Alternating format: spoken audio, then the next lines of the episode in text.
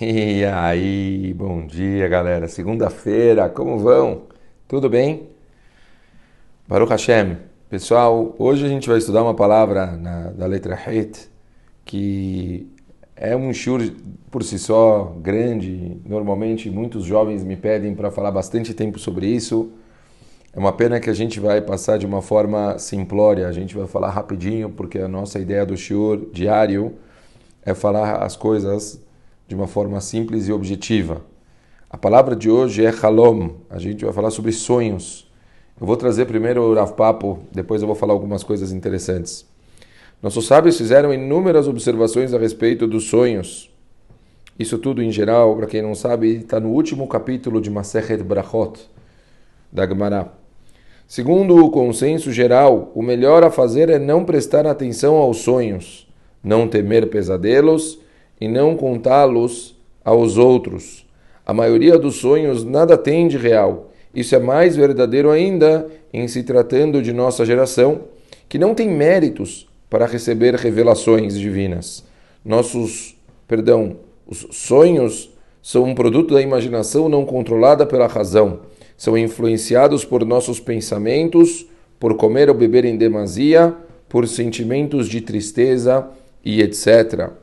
Bom, Pachut, é, a psicologia ela traz, a gente sabe que os sonhos eles são uma consequência do nosso subconsciente, de todas as informações e emoções e coisas que guardamos e gravamos no nosso subconsciente durante o dia.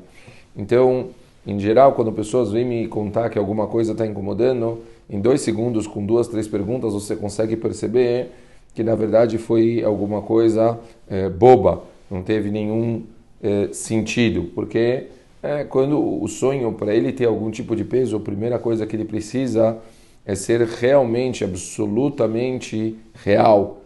Tem algumas opiniões de sábios que dizem que quando temos déjà vu, na verdade, tivemos um sonho profético, algo que com certeza nós já vimos e agora estamos vivenciando.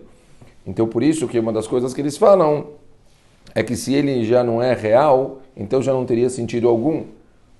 Só se fosse num caso e que já é uma coisa também muito delicada que também seria possível, se uma pessoa ela vai recebendo mensagem, mensagens subliminares por meio de sonhos, por exemplo, a pessoa ela ter um sonho de, sei lá, um elefante subindo escadas, e no dia seguinte ela ter de um sapo subindo escadas, e no terceiro dia ela ter um sonho de um animal diferente subindo escadas, e que, sei lá, de alguma forma aquilo fosse algum tipo de mensagem que era necessário essa pessoa receber. Então, coisas assim, como é, poderia ser possível, mas como fala o Rav Papo, dentro da nossa realidade hoje, é, estamos num nível tão baixo que é muito difícil pessoas terem esse tipo de coisa. O que sim talvez é muito interessante mencionar em nome da, da de Maseret Brachot, e também aqui um, um, detalhezinho que passa desapercebido que o próprio Rav Papo falou, ele fala é, para a gente é, não ficar trazendo, não contá-los aos outros, falou o Rav Papo. Por que, que ele fala isso? A Gemara explica que Enquanto uma pessoa não verbalizou algum tipo de interpretação em relação ao sonho, o sonho não tem nenhum tipo de peso. Então, é, se a pessoa ela está com alguma coisa que incomodou muito ela e ela não falou para ninguém, a partir do momento que aquilo não foi verbalizado, não, tem, não, não acontece, não tem um porquê de acontecer, não, não, não precisa assustar a pessoa. Porém, a Gemara ela traz um caso de, de uma pessoa que ela teve um sonho e ela contou para 24 interpretadores de sonho em Jerusalém e cada um deu uma interpretação diferente. E fala Agmará, as 24 coisas aconteceram. A partir do momento que uma coisa ela verbaliza, o peso recai sobre o sonho e ele pode acontecer. Então, se você vai contar para alguém que você não sabe como essa pessoa vai interpretar, não conte. Só conte num caso que você tem certeza absoluta que aquela pessoa ela vai interpretar isso para o bem, vai falar que isso é um bom sinal, isso é uma coisa boa. Caso a pessoa não saiba, caso seja uma pessoa que não tem ideia, não conte. Melhor não contar, guarde para você.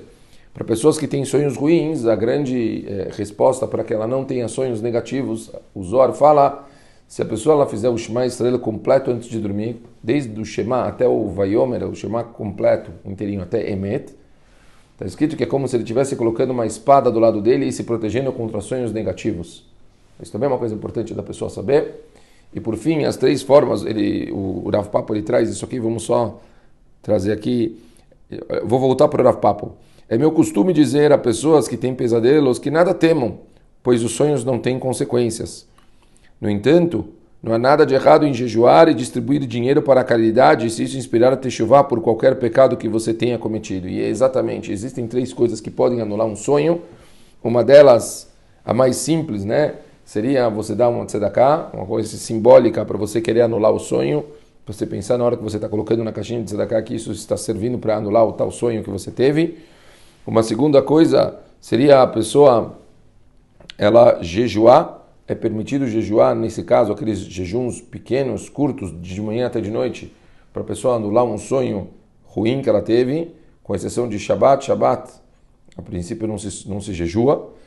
E, por fim, é, tem uma reza no Sidur, se vocês procurarem, chamada Tavat Halom, que você pode chamar três homens, fazer como se fosse um tribunal é, rabínico e contar, e eles têm uma, uma reza, quer dizer, você não precisa contar o sonho, você lê lá o trecho necessário, e eles, por meio de algumas rezas, conseguem também anular.